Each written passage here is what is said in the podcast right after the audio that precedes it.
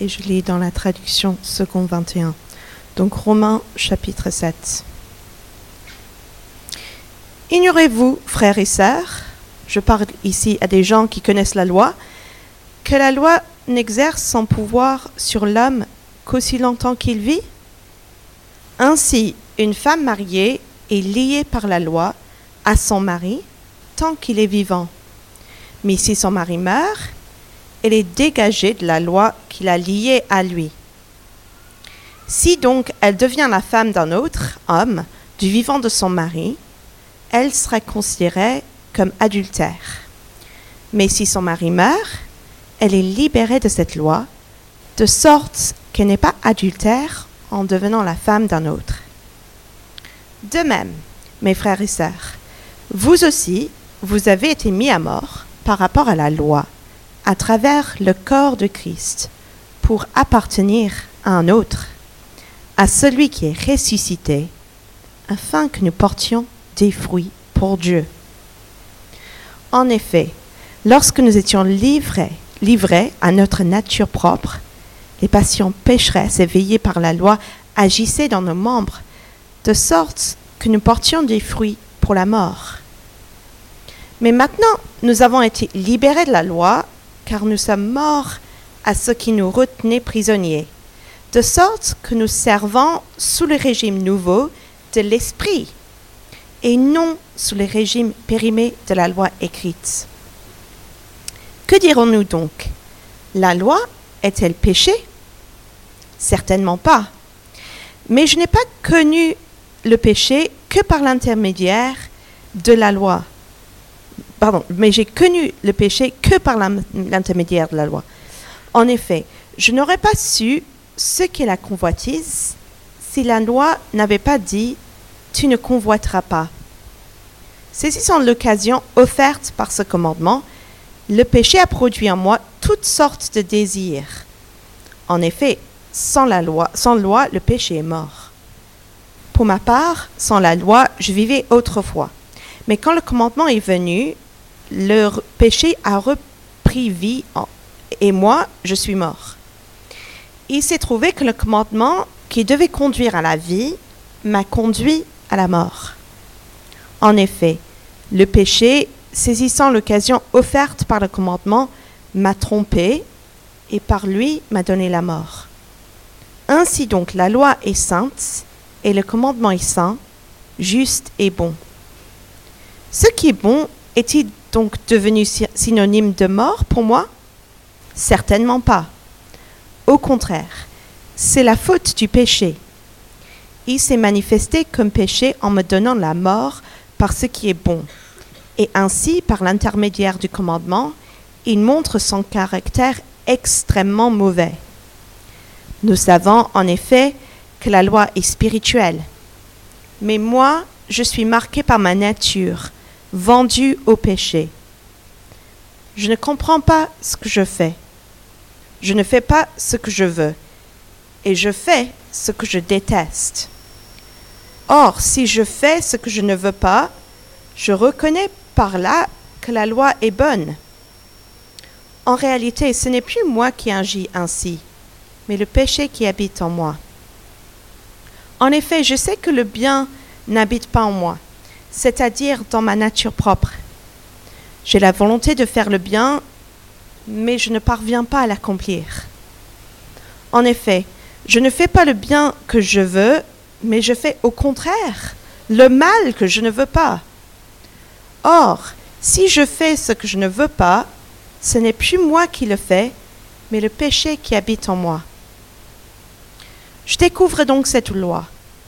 Alors que je veux faire le bien, c'est le mal qui est à ma portée. En effet, je prends plaisir à la loi de Dieu dans mon être intérieur. Mais je constate qu'il y a dans mes membres une autre loi. Elle lutte, contre la loi de mon, intelligence et me rend prisonnier de la loi du péché qui est dans mes membres. Malheureux être humain que je suis. Qui me délivrera de ce corps de mort? J'en remercie Dieu. C'est possible par Jésus-Christ notre Seigneur. Ainsi donc, par mon intelligence, Je suis esclave de la loi de Dieu, mais par ma nature propre, je suis esclave de la loi du péché. Merci beaucoup Debs et bienvenue à l'Église Connexion ce matin. Je m'associe à l'accueil que vous a déjà souhaité Erwan euh, ce matin. Merci de garder ce passage ouvert euh, devant, devant nos yeux. Je ne vais pas afficher les versets parce que je veux nous inviter à prendre l'habitude de vérifier pour nous-mêmes dans le texte de la Bible. Donc ayons le texte sous les yeux et comme ça vous pourrez suivre euh, avec moi et vérifier que c'est Dieu qui parle et pas juste moi qui, qui invente mes propres idées. Comment ça va depuis euh, dimanche dernier? Comment, s'est passée la semaine? J'imagine que, comme pour moi, euh, depuis le sermon de dimanche dernier, tout s'est passé nickel. Euh, vous avez réussi à n'avoir aucune pensée impure, aucune parole col- colérique, aucun désir égoïste. À aucun moment, vous n'avez lutté pour aimer les autres. Vous avez réussi à toujours pardonner, toujours vous remettre en question quand il fallait, et euh, toujours faire passer les intérêts des autres avant les vôtres. Alors, essayons quelque chose. Si vous deviez mettre une note à votre performance cette semaine, vous vous donneriez combien? 19 19 et demi? 20 sur 20 Ça fait plusieurs dimanches qu'on apprend que le chrétien n'est plus esclave du péché. Il en a été libéré grâce à Jésus et il est devenu esclave de la justice, d'où notre semaine parfaite, pendant laquelle on n'a eu aucune difficulté pour obéir à Dieu. C'est bien, continuez à dimanche prochain.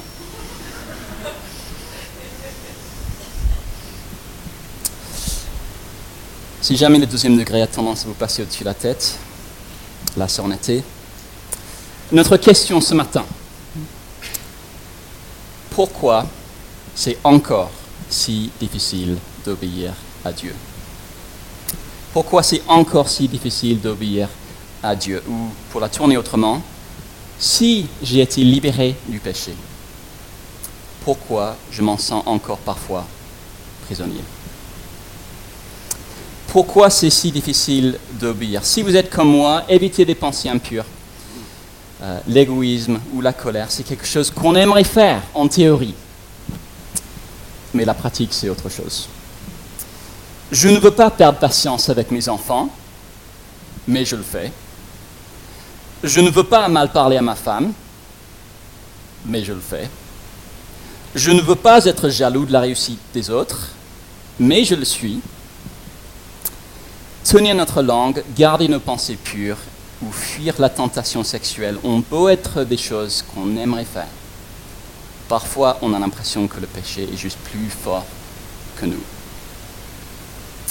Mais si je suis libéré du péché, pourquoi c'est encore si difficile d'obéir à Dieu? Quelle est votre stratégie quand vous en avez marre de retomber dans les mêmes travers? Ah, Peut-être que vous avez commencé l'année plein de motivation. Euh, C'est fini, j'arrête ce péché. Voici tout ce que je mets en place pour y arriver. Je redouble d'efforts. Je verrai à toujours faire ci et je m'interdis ça. Ah, J'ai du mal à bien parler à mes parents. Chaque matin, je, me, je répéterai dix fois devant la glace Tu honoreras ton père et ta mère. Tu honoreras ton père et ta mère. Tu honoreras ton père et ta mère. Discipline, règles, effort. Que c'est ça votre stratégie. Est-ce que ça marche? Euh, Ou est-ce que les résultats sont mitigés? Pourquoi c'est encore si difficile d'obéir à Dieu? Quand l'apôtre Paul a écrit Romains, la même question se posait.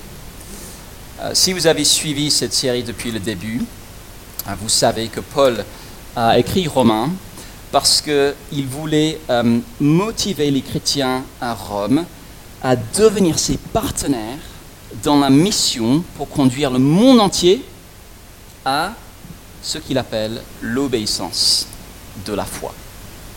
Alors, Paul voulait montrer que la bonne nouvelle de Jésus aurait pour conséquence que des personnes partout dans le monde plieraient le genou devant le trône de Dieu pour lui obéir.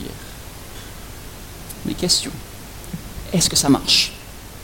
Est-ce que vraiment la foi en Jésus permet d'obéir à Dieu ou fallait-il essayer une autre approche? Tout comme nous aussi, on peut se demander si la bonne nouvelle de Jésus marche, pourquoi c'est encore si difficile d'obéir à Dieu?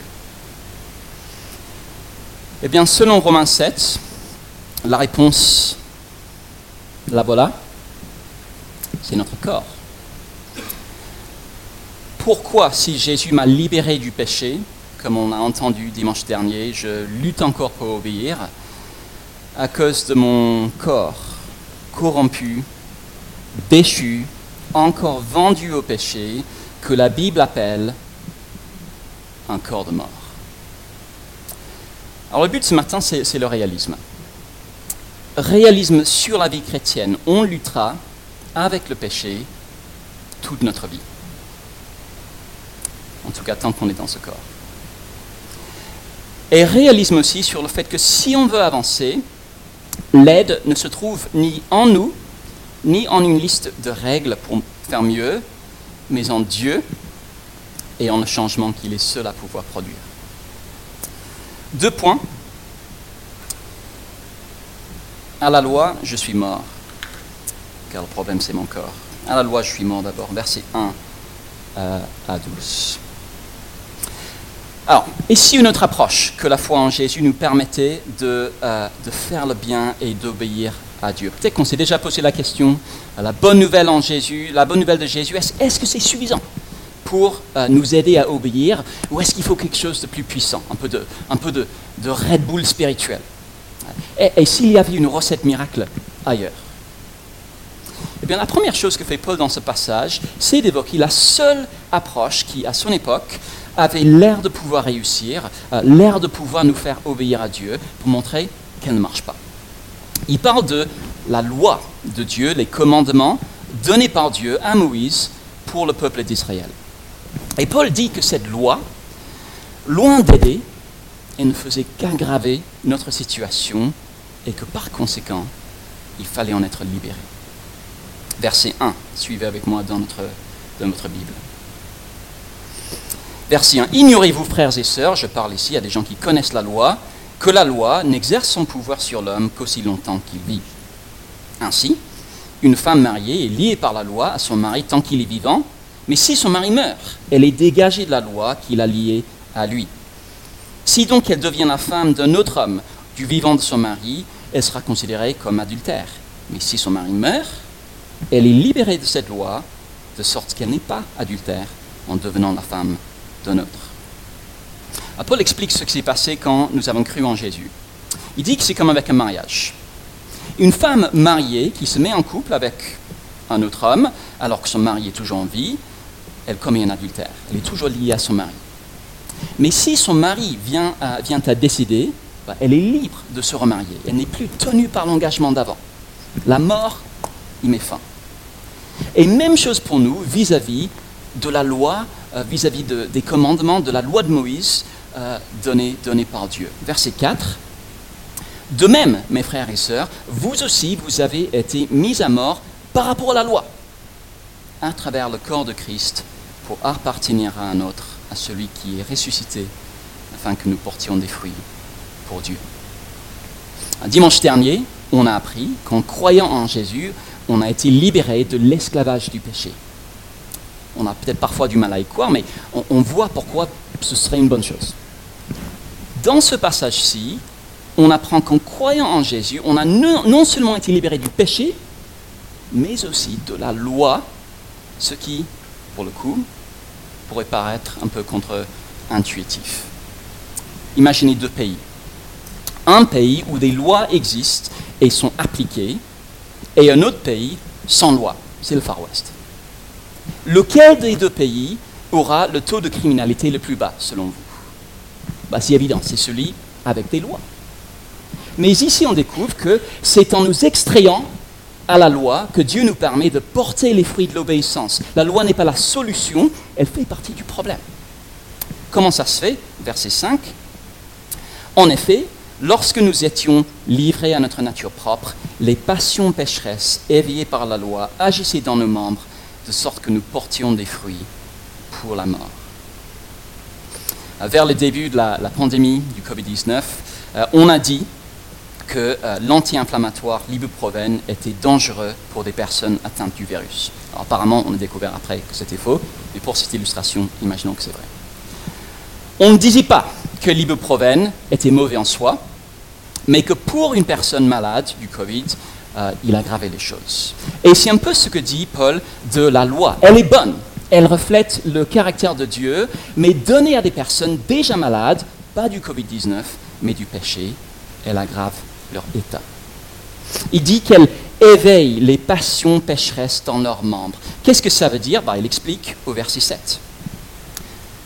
Que dirons-nous donc? La loi est-elle péché? Certainement pas. Mais je n'ai connu le péché que par l'intermédiaire de la loi. En effet, je n'aurais pas su ce qu'est la convoitise si la loi n'avait pas dit tu ne convoiteras pas. Saisissons l'occasion offerte par ce commandement. Le péché a produit en moi toutes sortes de désirs. En effet, sans loi, le péché est mort. Quand la loi entre en, en contact avec un enfant d'Adam, comme nous tous, le résultat n'est pas plus d'obéissance, c'est plus de rébellion. Ah, c'est comme avec les enfants, si je dis, je vous interdis de grimper sur une chaise pour prendre des bonbons, qu'est-ce qu'ils vont se dire? On n'avait pas pensé à ça. Grâce aux dix commandements, Paul a appris qu'il ne devait pas convoiter, désirer quelque chose qui n'était pas à lui. Mais comprendre cela, au lieu de faire de lui une meilleure personne, cela a plutôt produit en lui des convoitises. Ça lui a donné envie de pécher. On sait comment ça se passe. On nous dit, tu n'as pas le droit de faire ça. Qu'est-ce qui se passe? Bah, Tout à coup, on a envie de le faire. Ce n'est pas que la loi est elle-même mauvaise. Elle est sainte et le commandement est saint, juste et bon, mais imposé à des gens comme nous. C'est comme de l'ibuprofène pour quelqu'un malade du Covid-19.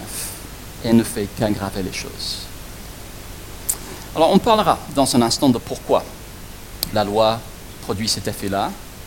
Mais déjà, ça nous montre que toute stratégie pour combattre le péché et pour obéir à Dieu, qui repose simplement sur des règles et sur nos efforts pour les respecter et sur une résolution disciplinée, eh bien cette stratégie-là, elle est vouée à l'échec. Elle ne marchera pas. Ça peut avoir l'air très pieux. Je peux me barricader derrière des listes de choses à faire ou à ne pas faire. Je peux être très exigeant avec moi-même plus jamais je ne ferai ci, je me lèverai à 5 heures tous les jours pour faire ça, mais in fine, tout ce que cela nourrira, c'est soit notre orgueil, parce qu'on croit qu'on s'en sort bien, soit l'hypocrisie, parce qu'on arrive à projeter une image et à cacher la réalité, soit le désespoir, quand on découvre qu'on n'est pas à la hauteur.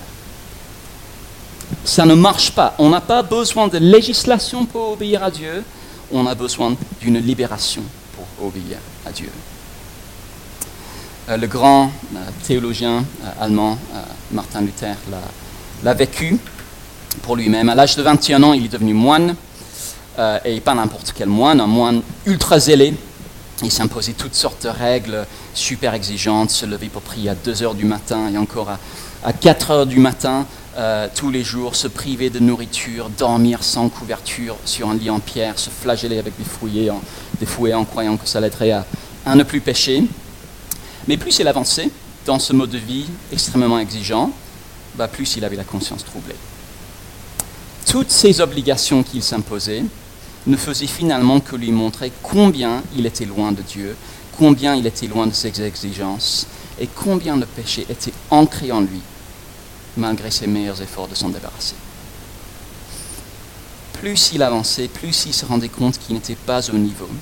Et la justice de Dieu, qu'il voulait respecter, il a reconnu plus tard qu'il la haïssait, elle l'effrayait.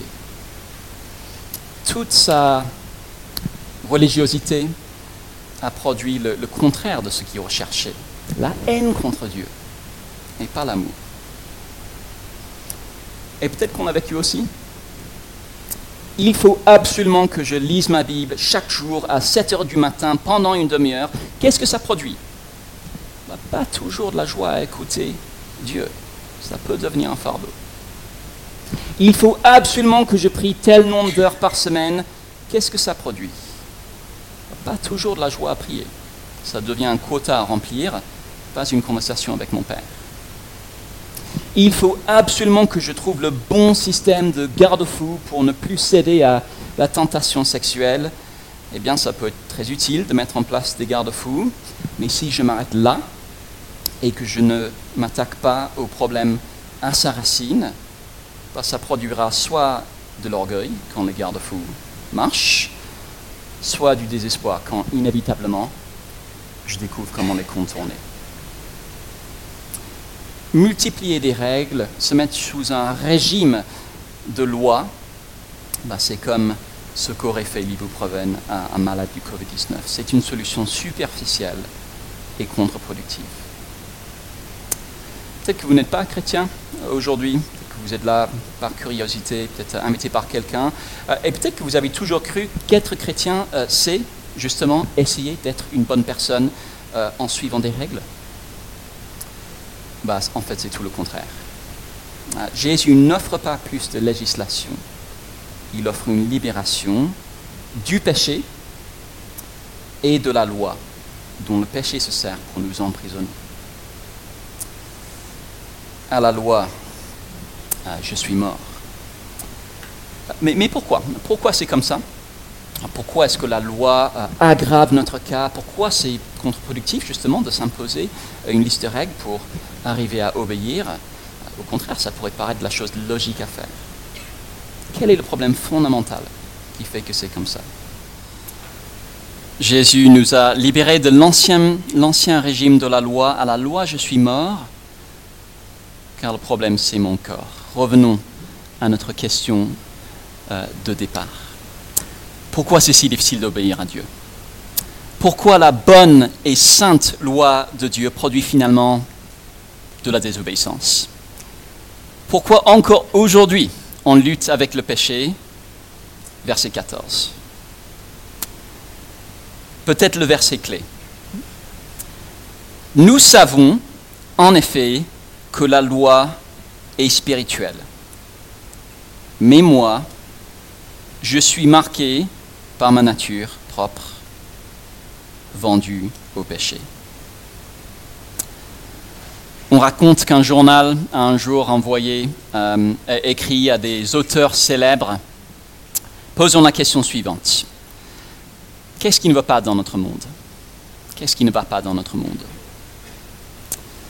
Et l'écrivain chrétien euh. Chesterton a répondu Cher monsieur, moi, bien à vous. C'est ce que dit ce verset. Qu'est-ce qui ne va pas Moi. Le problème, c'est moi. Ou pour être plus précis encore, le problème, c'est mon corps.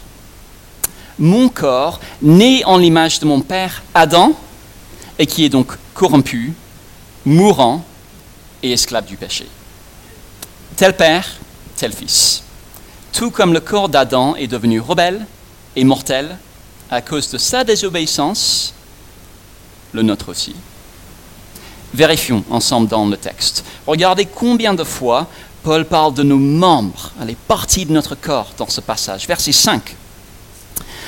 Les passions pécheresses éveillées par la loi agissaient dans nos membres Verset 23, je constate qu'il y a dans mes membres une autre loi. Elle lutte contre la loi de mon intelligence et me rend prisonnier de la loi du péché qui est dans mes membres. Notre corps est comme un champ de guerre où le péché s'oppose à tout effort pour le pacifier. Au verset 17, Paul parle du péché qui habite en moi et du bien qui n'habite pas en moi. Même expression au verset 20. Il est habité, contaminé, euh, imprégné par le péché, en tout cas son corps. Et regardez au verset 24 son cri de frustration. Malheureux être humain que je suis, qui me délivrera de ce corps de mort? Vous avez déjà été conscient d'avoir un corps de mort? On entre dans la saison où, je m'en rends particulièrement compte parce que printemps égale allergie égale rappel de mon corps de mort. C'est minable comparé à ce que certains d'entre vous doivent supporter dans votre santé. Notre corps est un corps de mort. Vous êtes jeune et beau, oui, vous avez un corps de mort.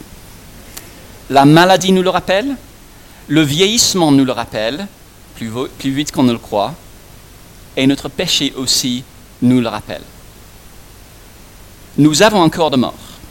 Pas juste un corps mourant physiquement, même s'il l'est, un jour, tôt ou tard, euh, il s'usera et mon cœur arrêtera de battre, mais un corps déjà mort spirituellement et qui n'a pas envie de faire ce que Dieu lui demande de faire. Et pour Paul, c'est la source d'une énorme frustration. Verset 15, je ne comprends pas ce que je fais, je ne fais pas ce que je veux et je fais ce que je déteste. Ou verset 19, en effet, je ne fais pas le bien que je veux, mais je fais au contraire le mal que je ne veux pas. Paul a l'impression de se battre contre lui-même. Peut-être qu'on compatit.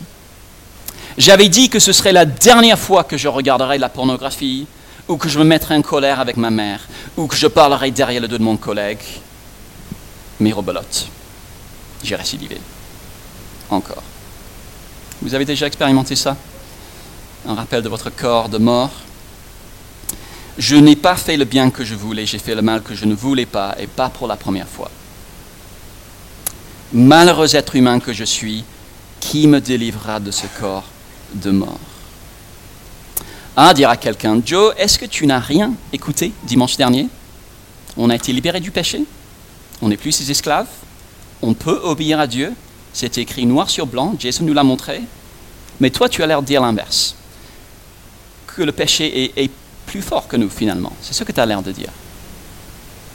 Et c'est parce que Paul se décrit dans ce passage comme étant euh, vendu au péché que certains pensent qu'il doit parler de son expérience avant d'être chrétien.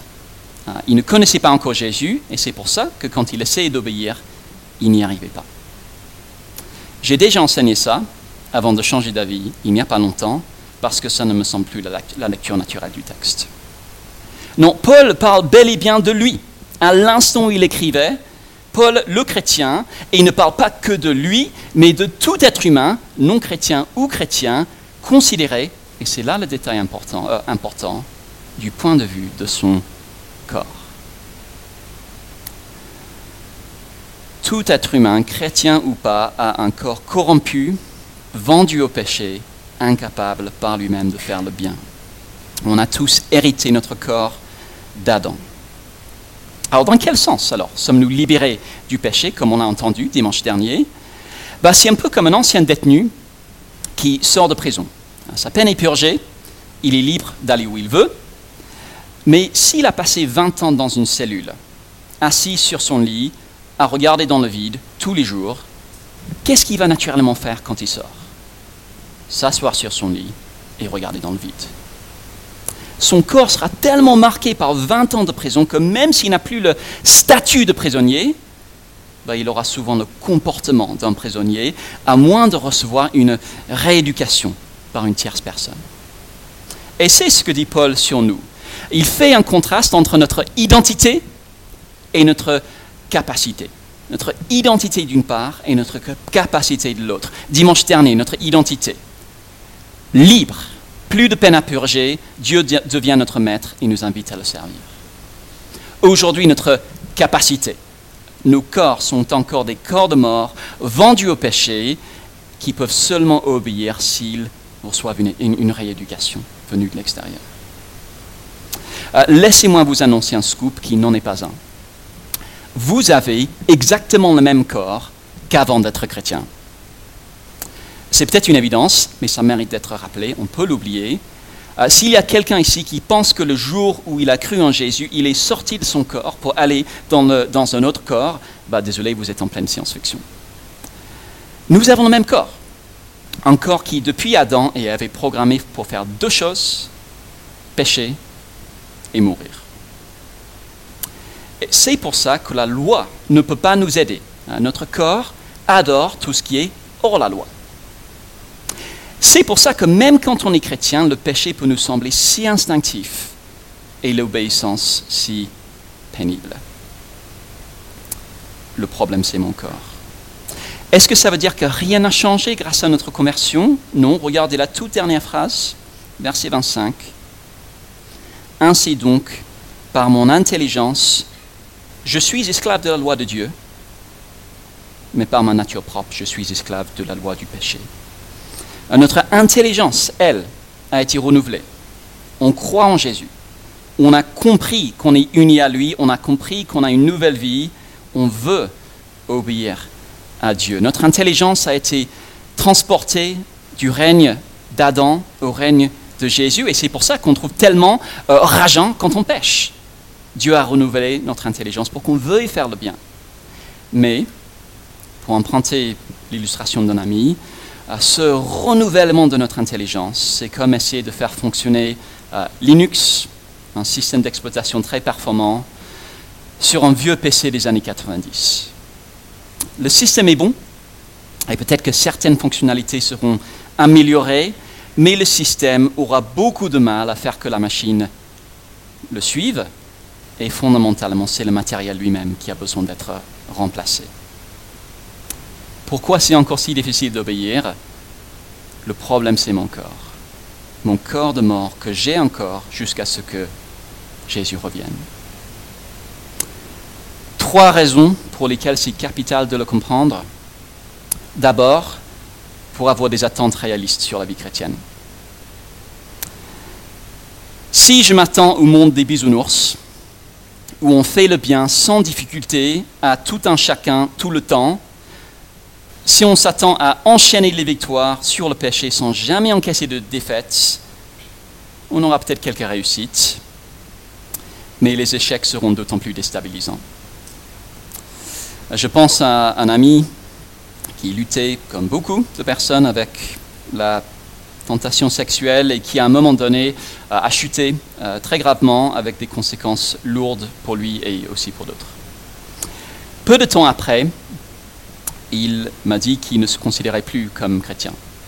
Parce que, selon lui, si la foi chrétienne était vraie, il n'aurait pas pu faire ce qu'il avait fait. Mais c'est faux, ce passage le dit. Nous avons des corps de mort qui sont encore capables des pires péchés. La réalité de la vie chrétienne n'est pas le monde des bisounours, c'est la guerre contre la puissance hostile qui nous habite. Si vous vous sentez en pleine lutte en ce moment, je veux vous rassurer, vous n'êtes pas un chrétien défaillant, vous n'êtes pas un croyant de grade inférieur. Au contraire, le fait même de vous battre, plutôt que de suivre les envies de votre corps, c'est bon signe. Parce que la vie chrétienne normale, c'est la guerre. Une guerre qui durera toute notre vie. Ça ne veut pas dire qu'on ne peut pas gagner quelques batailles, mais la guerre, elle, durera jusqu'à la fin. Est-ce que vous êtes prêts pour la guerre? Deuxième raison pour laquelle c'est capital de comprendre ce passage, parce que ça nous protège des menteurs qui nous vendraient des fausses recettes miracles. À l'époque de Paul, c'était la loi.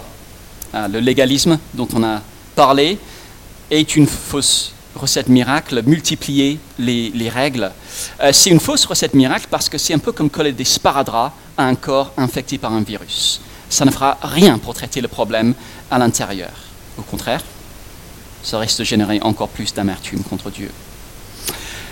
Le légalisme est une fausse recette miracle, mais il, y en a plein d'autres. J'ai tapé dans Google euh, comment arrêter de, euh, arrêter de pécher. Et je suis tombé sur plusieurs blogs qui parlaient comme si on pouvait être délivré de la guerre avant d'être délivré de notre corps de mort. Mais si on avale ces mensonges-là, on se met en danger de très, très grosses déceptions. Ce passage, nous protège contre les menteurs. Et troisièmement, on a besoin de comprendre le message de ce passage pour comprendre d'où viendra l'aide qu'il nous faut. Euh, le but de ce, passage n'est pas le fatalisme. Ce n'est pas qu'on baisse les bras, euh, j'ai un corps pêcheur, euh, voilà, c'est comme ça, rien à faire. Non, des progrès sont possibles. Mais c'est seulement quand on comprend notre impuissance totale à nous qu'on peut s'ouvrir à la solution offerte par Dieu. Quelle est-elle? Bah, De manière ultime, c'est le retour de Jésus pour transformer notre corps pour être comme le sien.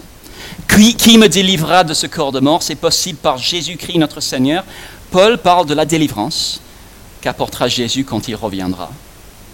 Est-ce que votre lutte avec le péché suscite en vous le désir que Jésus revienne? Elle devrait.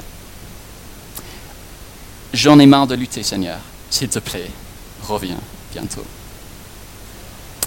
En attendant, c'est seulement quand on saisit notre impuissance qu'on peut s'ouvrir à l'aide et à la rééducation apportée par le Saint-Esprit. On en parlera plus dans le prochain passage. Oui, notre corps est impuissant, mais l'Esprit de Dieu renouvelle notre intelligence, nous rappelle qui on est par la foi en Jésus et nous permet petit, petit à petit de traîner ce vieux cadavre dans le bon sens. On progresse dans la foi chrétienne, dans la vie chrétienne, pas par l'obéissance à la loi, mais par l'obéissance de la foi. Comme Jason a dit dimanche dernier, par la foi, on se souvient de qui on était, des pécheurs perdus. On se souvient de qui on est, notre identité de prisonnier libéré. On se souvient de ce que notre nouveau maître Jésus nous offre, la vie. Et puis par simple cohérence, on obéit en traînant péniblement notre corps avec nous. C'est l'Esprit qui permet cette vie par la foi, mais pour en savoir plus, il faut revenir dans deux semaines. Je vous invite à prier.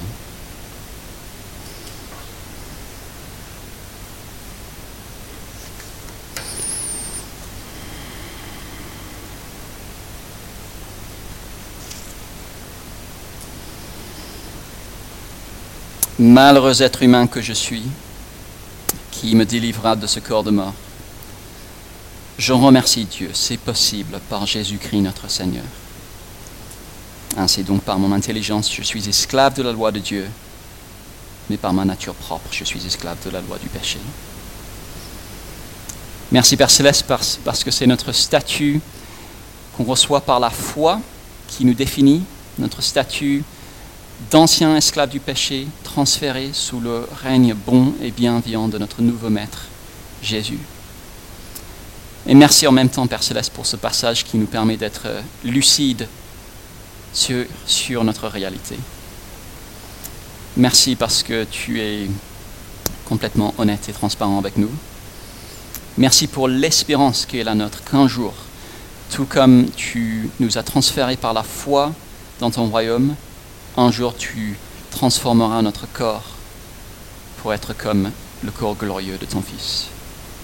En attendant, Père céleste, aide-nous à chercher toutes nos ressources qu'il nous faut pour cette guerre en toi et en le secours de ton esprit. Au nom de Jésus. Amen.